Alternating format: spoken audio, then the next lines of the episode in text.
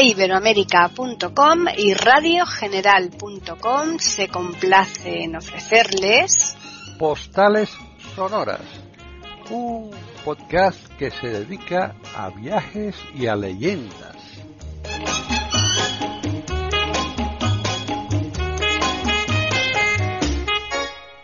Bienvenidos otro día más a Postales Sonoras, Cultura y Leyendas aquí en iberoamérica.com. Soy Paqui Sánchez Galvarro y hoy me acompaña para presentar este podcast Pepe Rabanal. Él está en Badajoz y además tiene un invitado hoy fenomenal, un invitado de lujo. ¿Qué tal, Pepe? Pues bueno, aquí estamos mmm, siguiendo, manteniendo esta, esta reclusión o semi-reclusión benedictina que nos hemos impuesto ante las circunstancias. Pero bueno, aquí tenemos lo que es el, fenómeno eh, de dedicarnos a, a, la literatura, a las artes y quizás este sea un tiempo de reflexión, sobre todo cuando tenemos un invitado tan especial eh, como es un amigo virtual en este caso porque no tenemos el gusto de conocernos personalmente, pero sí nos llevamos tratando un tiempo por diversas circunstancias, como es Juan Francisco Rivero. Eh, entre otras cosas, y yo digo el título de cronista oficial de la Villa de Brozas, por lo que nos toca de Extremadura. Juan Francisco, ¿qué tal? ¿Cómo estamos por ahí, por ese, por ese Madrid bueno, perimetrado y tal. Un broceño, un broceño que es como nos decimos los brocenses, un broceño exiliado en Madrid desde hace muchos años, pero bueno, exiliado y confinado porque ahora no podemos salir a ninguna parte y como consecuencia aquí estamos con el tema de la pandemia, como dices tú, eh, eh, investigando cosas de la villa, eh, trabajando sobre temas profesionales y bueno, y ahora hablando con vosotros, que es un verdadero placer. Pues nada, bienvenido aquí a este podcast de iberoamérica.com. Juan Francisco, fíjate qué casualidad, paisano de Pepe, y sin embargo estás ahora mismo viviendo en Madrid, donde también estoy yo. Bueno, es que así nos hace la vida. ¿Verdad? Decir, tenemos que ganarnos la, la comida, las habichuelas, hmm. eh, en donde trabajamos. Claro. Y si tenemos que trabajar en Madrid, pues en Madrid. Yo tuve la suerte de trabajar 12 años en Mallorca, pues en Mallorca, eh, gracias al turismo y como consecuencia de ello, donde uno puede ganarse la vida. Pues Así claro, es de, fácil o de difícil. Pues sí, sí, porque aclaremos para nuestros eh, radio escucha, como se decía antes, ¿no? Sí, claro. eh, que Juan Francisco, tu profesión es, eh, tú eres periodista, ¿no? Yo soy periodista Doctor, de la primera mm. promoción de periodista universitario de España ya muy en lejanos años 76. Eh, es decir, cuando pasó el, el periodismo a la al alma A la mater, ¿no? Universidad, a la Universidad Complutense, efectivamente. a la, a la Universidad Complutense, porque todos los demás de antes o venían de medios de comunicación o venían de la, de la antigua escuela oficial de, de prensa, ¿no? De periodismo. Escuela, escuela Oficial de Periodismo que estaba en el centro de Madrid, cerca de la Castellana. Había también otra escuela de la Iglesia y eso son las dos eh, ramas Sí, la que, que- la- la en por el- España. La fundada por el cardenal Herrera Oria, Ángel Herrera Oria. El malagueño Ángel Herrera Oria. Sí, el que, Sí, eh. al que tiene dedicado una calle aquí en Madrid, ¿eh? Una avenida muy grande. Y, y un metro también, el metro de Herrera Oria.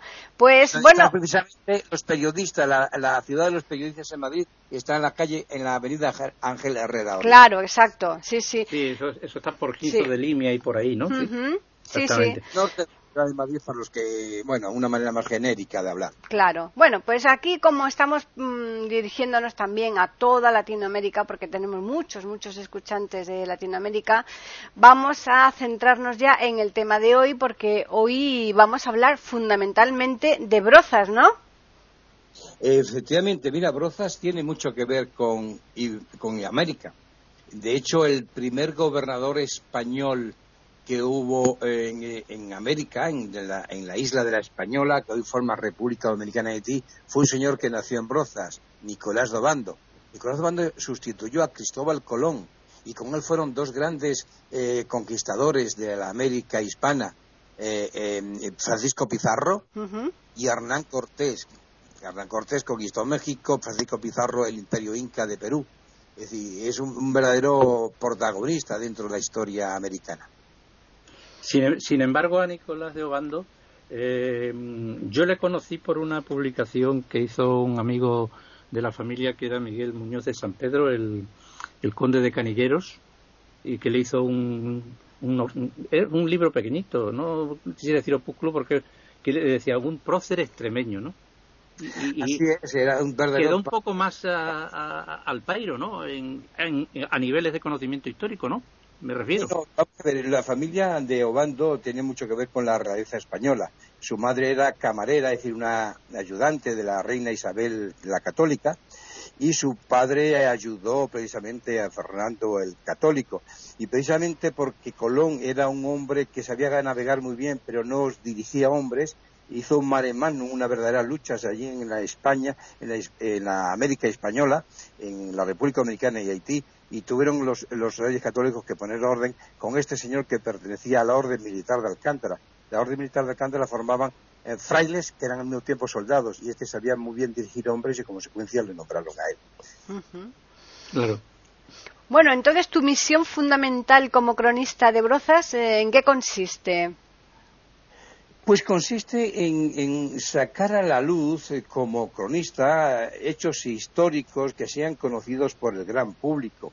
Por ejemplo, eh, poca gente sabe, incluso en Extremadura, que en Brozas vivió durante muchísimos años Antonio de Nebrija, el gramático, y se considera que allí, como en otras zonas de Extremadura, escribió la famosa gramática castellana, publicada en Salamanca en 1492. En los siglos pasados, Brozas era un, pueblo muy importante dentro de la cultura y de la, sociedad eh, castellana, ¿verdad? De, la española de entonces. Y lo que hace uno como cronista es sacar eh, a, la luz pública eh, cosas históricas, hechos anecdóticos, personajes importantes, y eso es lo que hace realmente un cronista.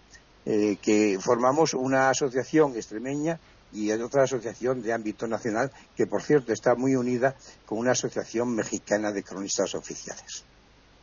Claro, porque además eh, Brozas eh, tiene, por así decirlo, la categoría, mm, si se me permite el término, de ser villa, ¿no?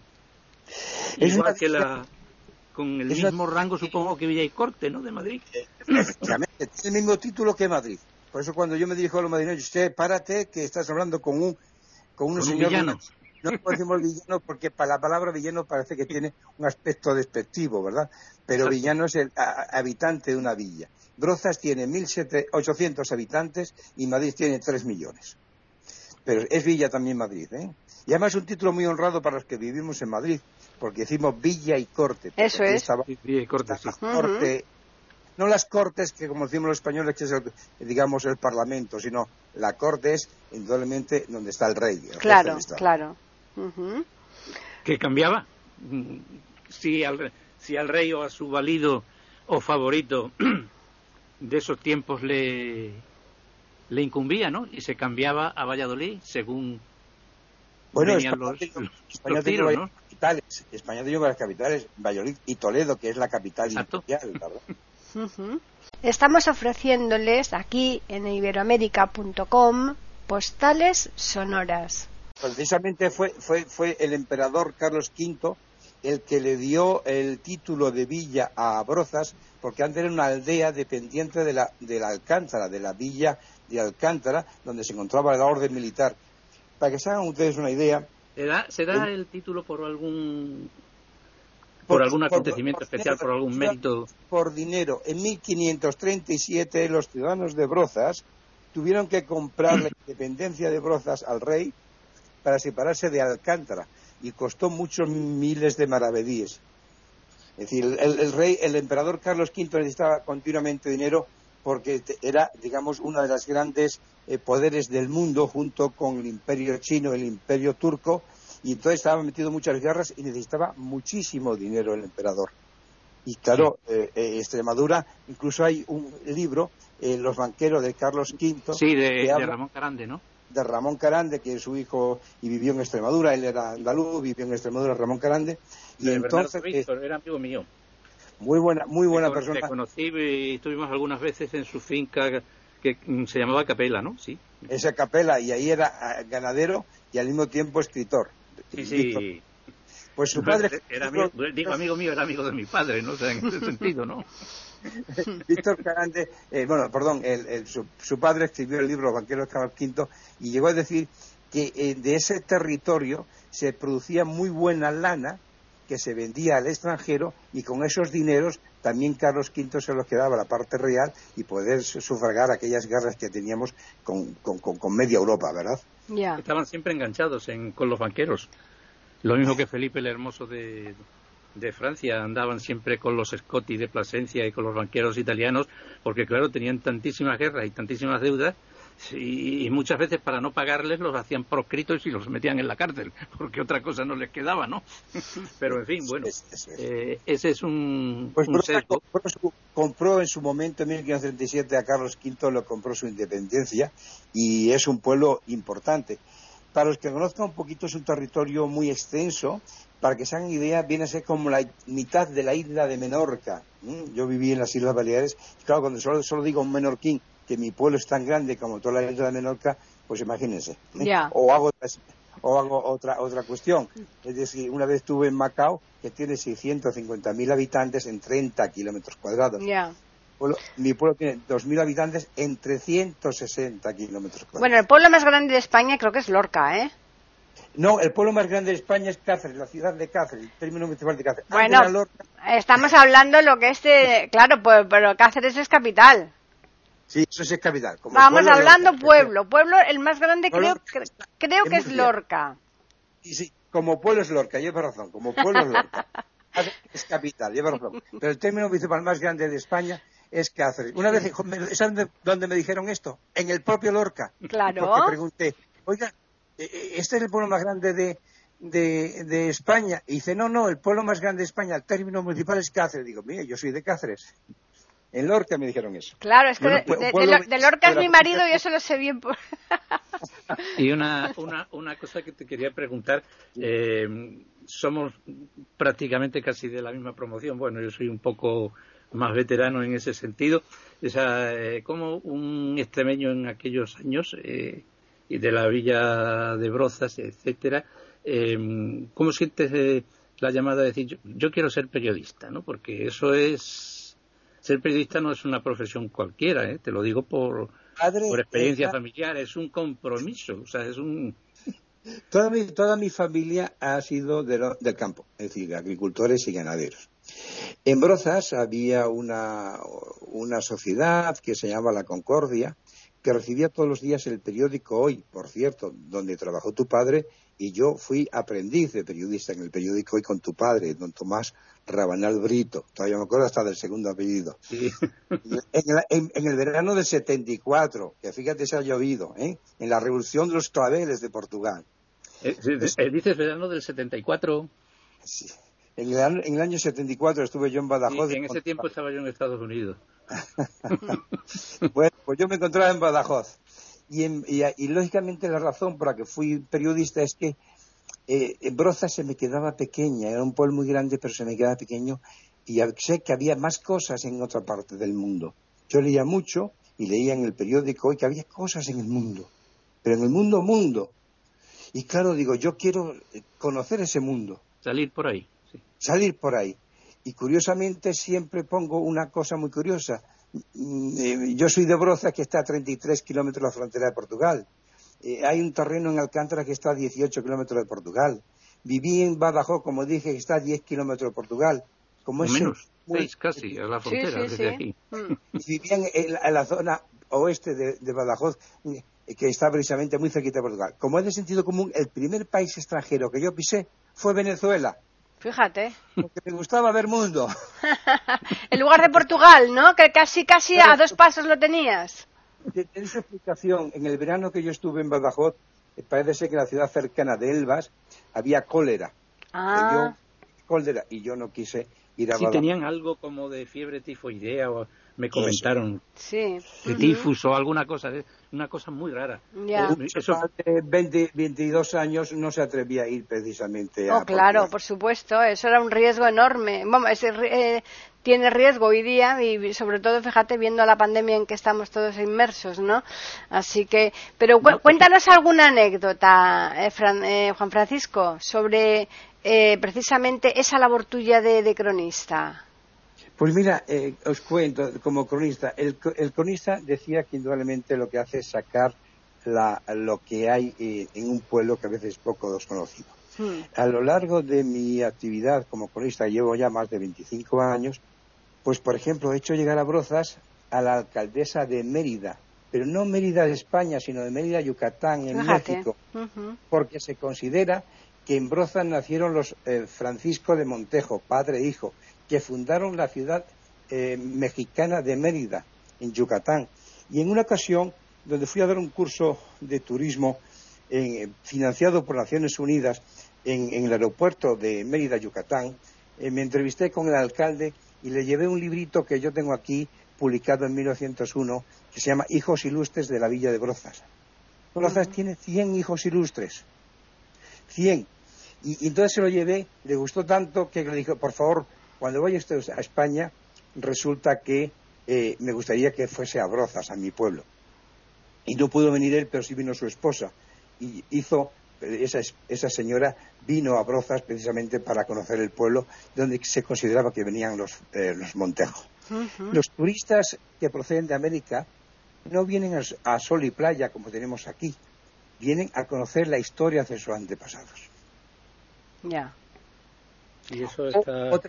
Está, está claro. Hmm. Y, además no sé si, bueno, supongo que lo, que lo sabes, que mm, Mérida de, Yucatán, a la que tú te estabas refiriendo hace un segundo, eh, en lo religioso estaba, mm, por lo menos así lo recuerdo, hermanada con, las con la parroquia de, de Santa Eulalia de Mérida.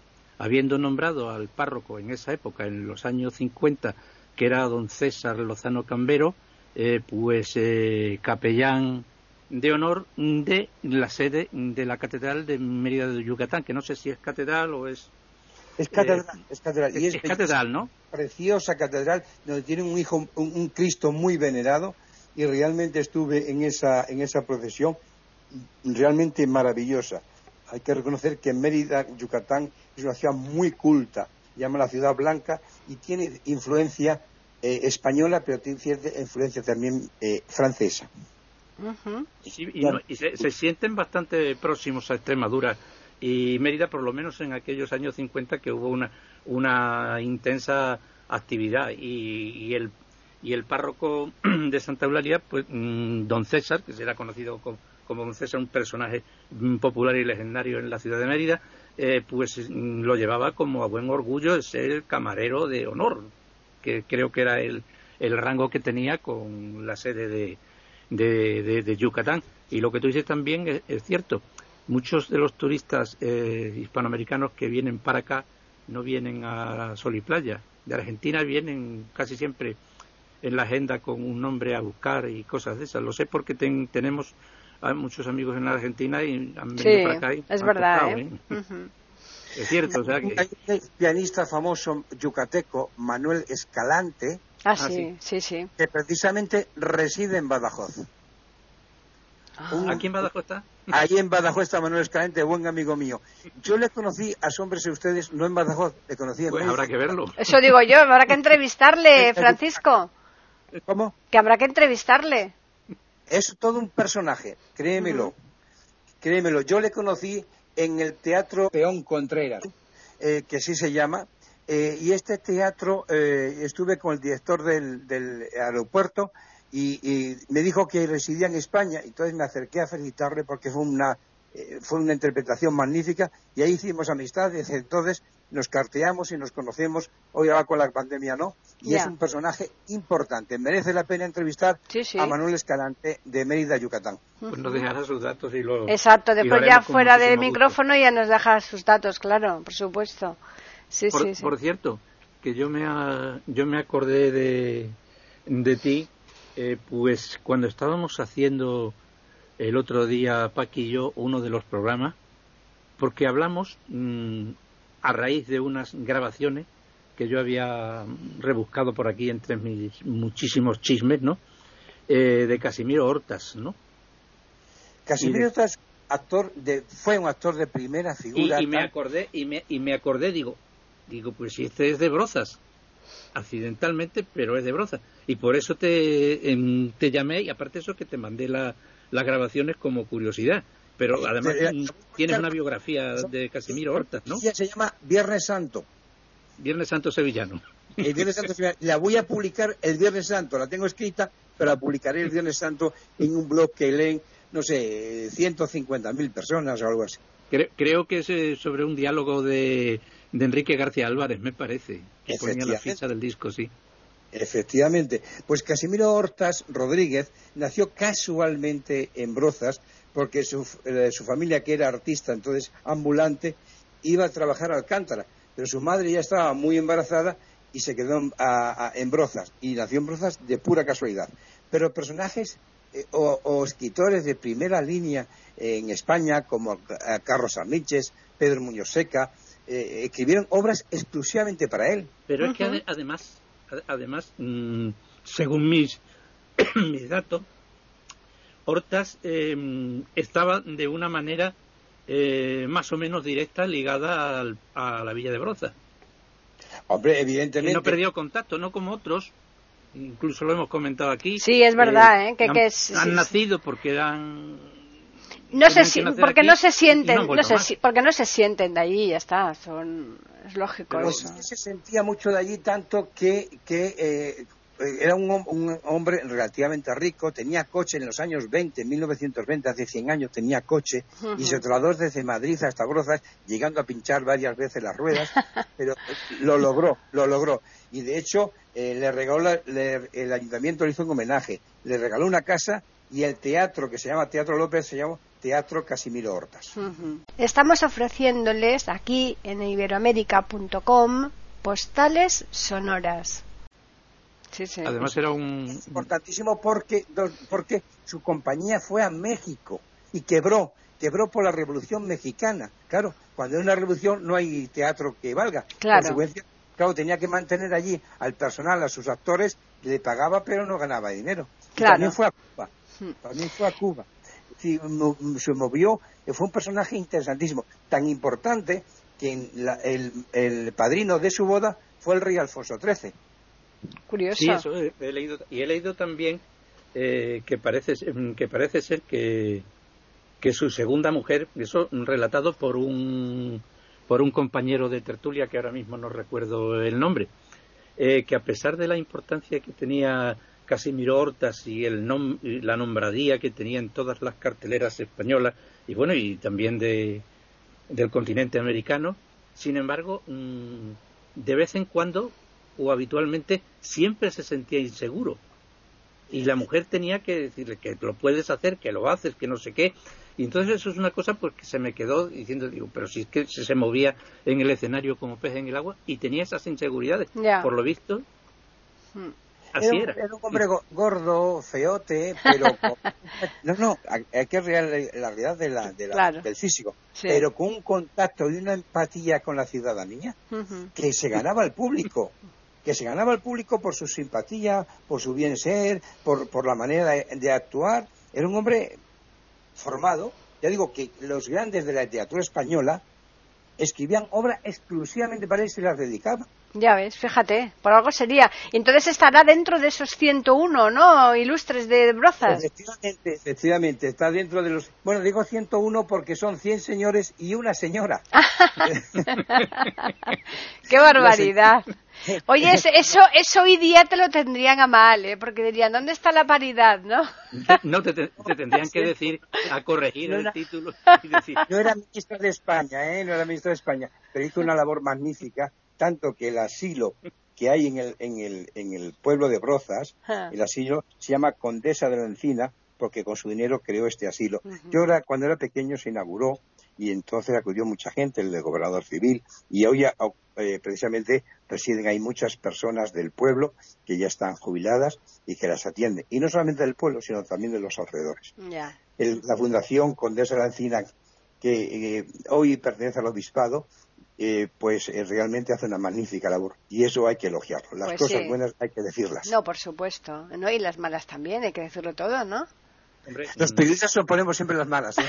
me, me- me recuerdo para, para preguntarle a, a Francisco que cómo se portó o cómo fue afectada la, la villa de Brozas en aquellos fenómenos que vivimos, bueno, casi tres, de la emigración extremeña, suiza y Alemania en los años 60 y 70, que fue los 70 fueron las que me tocó trabajar a mí, eh, porque al fin y al cabo eh, los pueblos de Cáceres eran unos pueblos mm, deprimidos y más en esa época.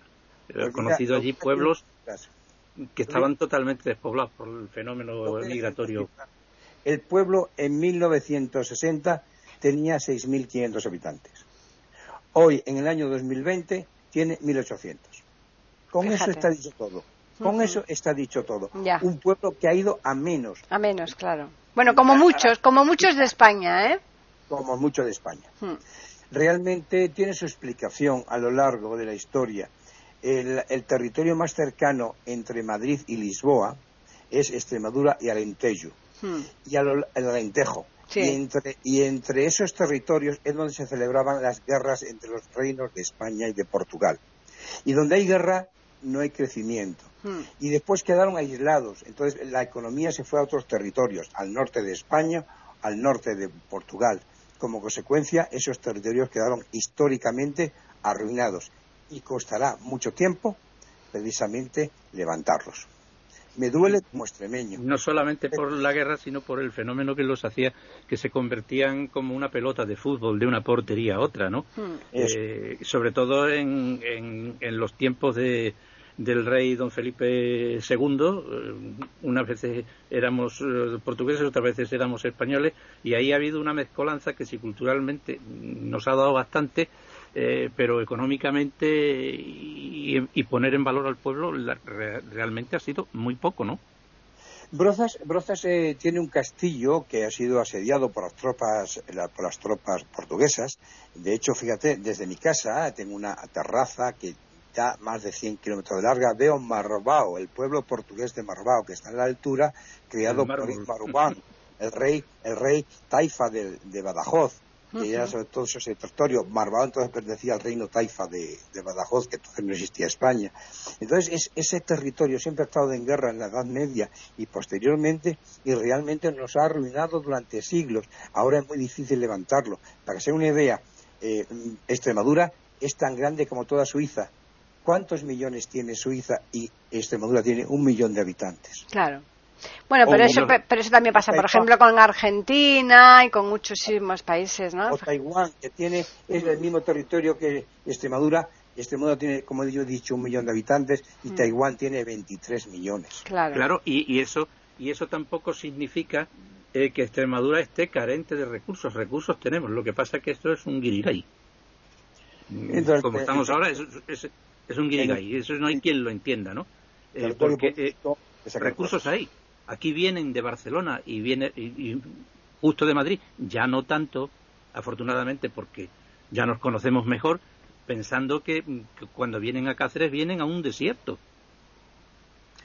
Y sin embargo, se, encuentran con, esa comarca de la Vera y dicen, ¿pero esto qué es, no? Claro. Eso.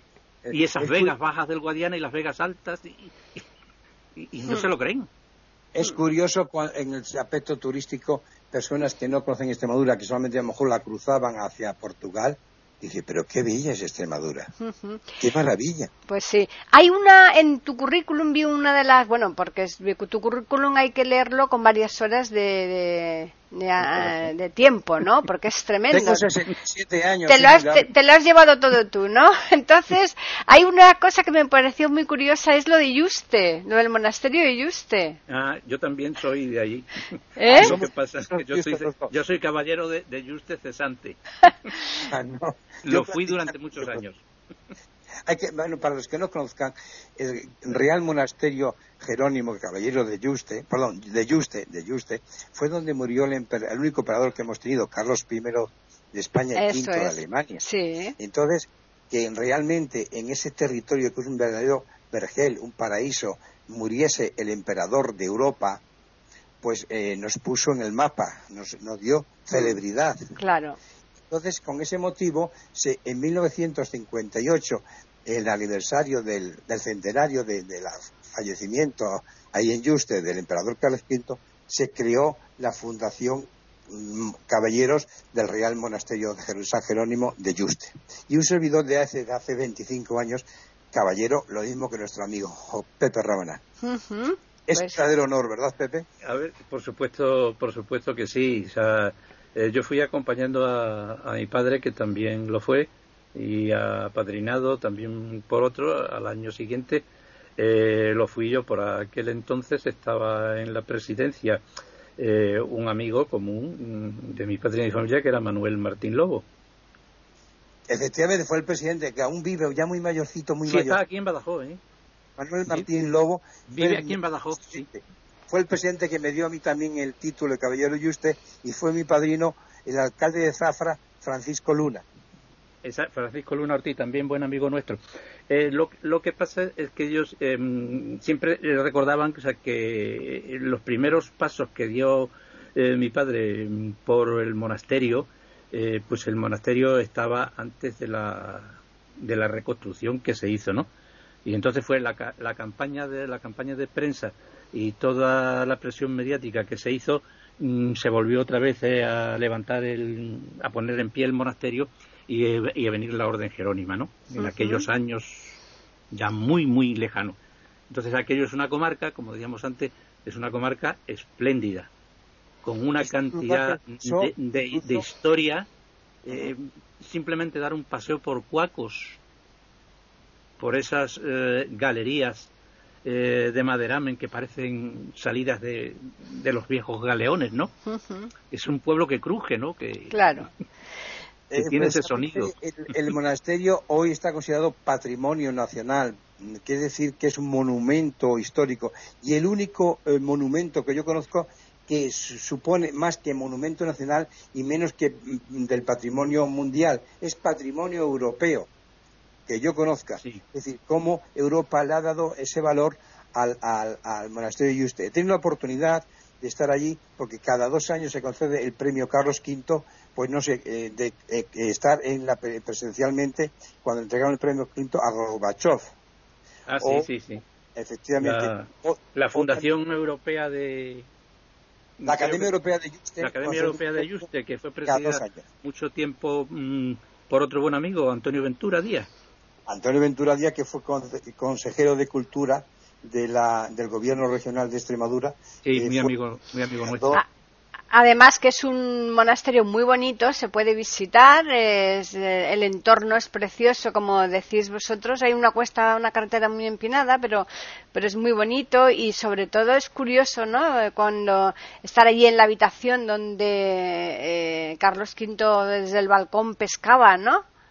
Cuando estaba... Eh, era un palacio, muy sencillo, pescaba pescaba un, un, pez que, le gustaba mucho y cual, eh, del cual uno ha hecho una fiesta que nuestro amigo Pepe Ravenal reconocerá, la fiesta de la tenca. El ah, sí, verdad, sí, sí, sí, sí. es un creador de esa fiesta que se reúnen cada año por el mes de agosto unas 10.000 personas a comer tencas en la zona del... Claro, porque la tenca es un, es un pez muy eh, muy apropiado para charcas, ¿no? Que es lo que es verdaderamente. Claro, claro. Y, sobre todo y sobre todo en Cáceres, que mm. incluso se se crían en, charcas las tencas como si fuera una granja claro, pero es, verdad y bueno decían los, los viejos cuentones eh, que el mismo emperador desde ese balcón ¿no?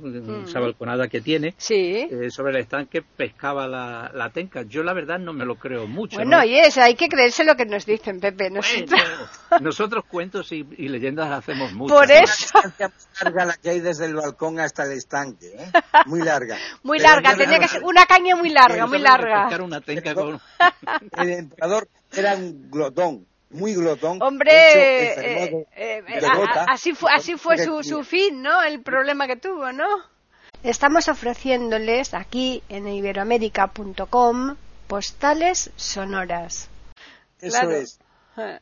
Y, hay una cosa muy curiosa también cerca del monasterio que pocas personas conocen, y es que allí están enterrados soldados alemanes de la Primera Ah, sí, hay un cementerio muy bonito, muy bonito, está muy bien conservado además, ¿eh? Ahora, ahora está bien conservado. Mm. Mm, yo no, lo, no, no conozco cómo está actualmente, pero yo pasé por allí muchos años, porque como te he dicho, eh, yo he estado en el sector turístico casi 14 años, ¿no? Aunque luego dimos el quiebro para otros rumbos, ¿no? Sí. Eh, y aquello estaba mm, comido de maleza, ¿Ah, porque sí? además me acuerdo que se va entrando por ese caminito estrecho Hmm. y, te- y nos tuvieron que señalar, ahí está el cementerio de los alemanes. Ah, no, pues cuando porque yo he ido estaba muy por aquel bien entonces el conservado. acceso había Mm. que entrar casi a machete, ¿no? Ya, ya, ya. Y- no. y- Ahora ya está muy bien cuidado. Está muy bien cuidado. está extraordinario. Sí, sí, sí, sí, ahora está fenomenal.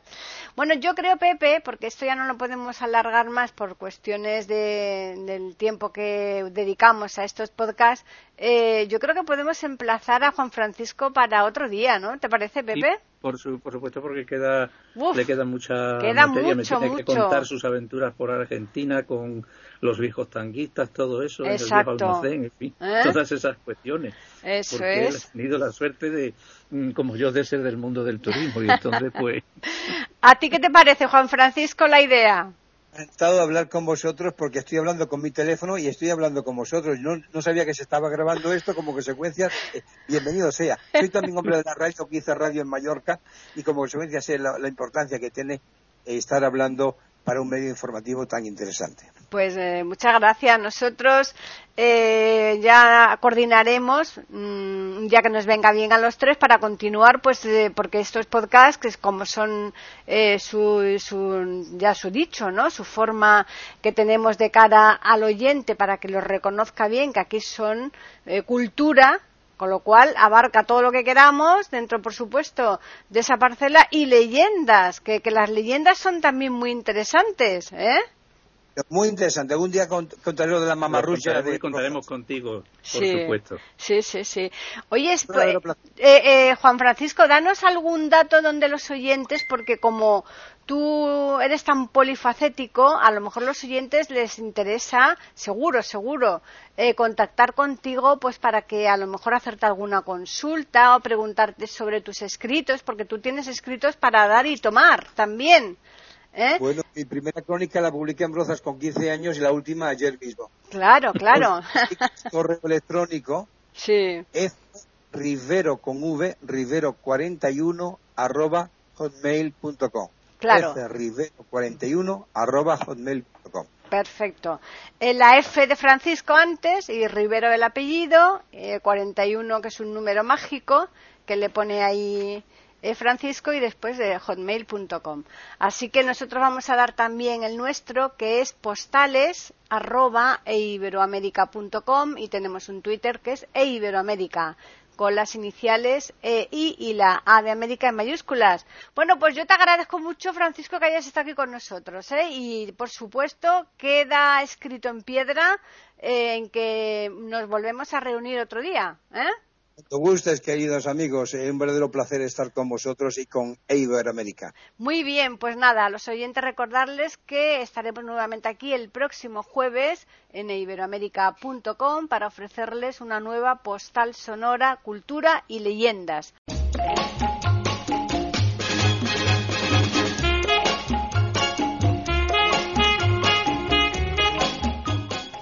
Acaban de escuchar nuevo episodio de Postales Sonoras, ese podcast que cada semana emitimos con mucho gusto en iberoamerica.com y radiogeneral.com.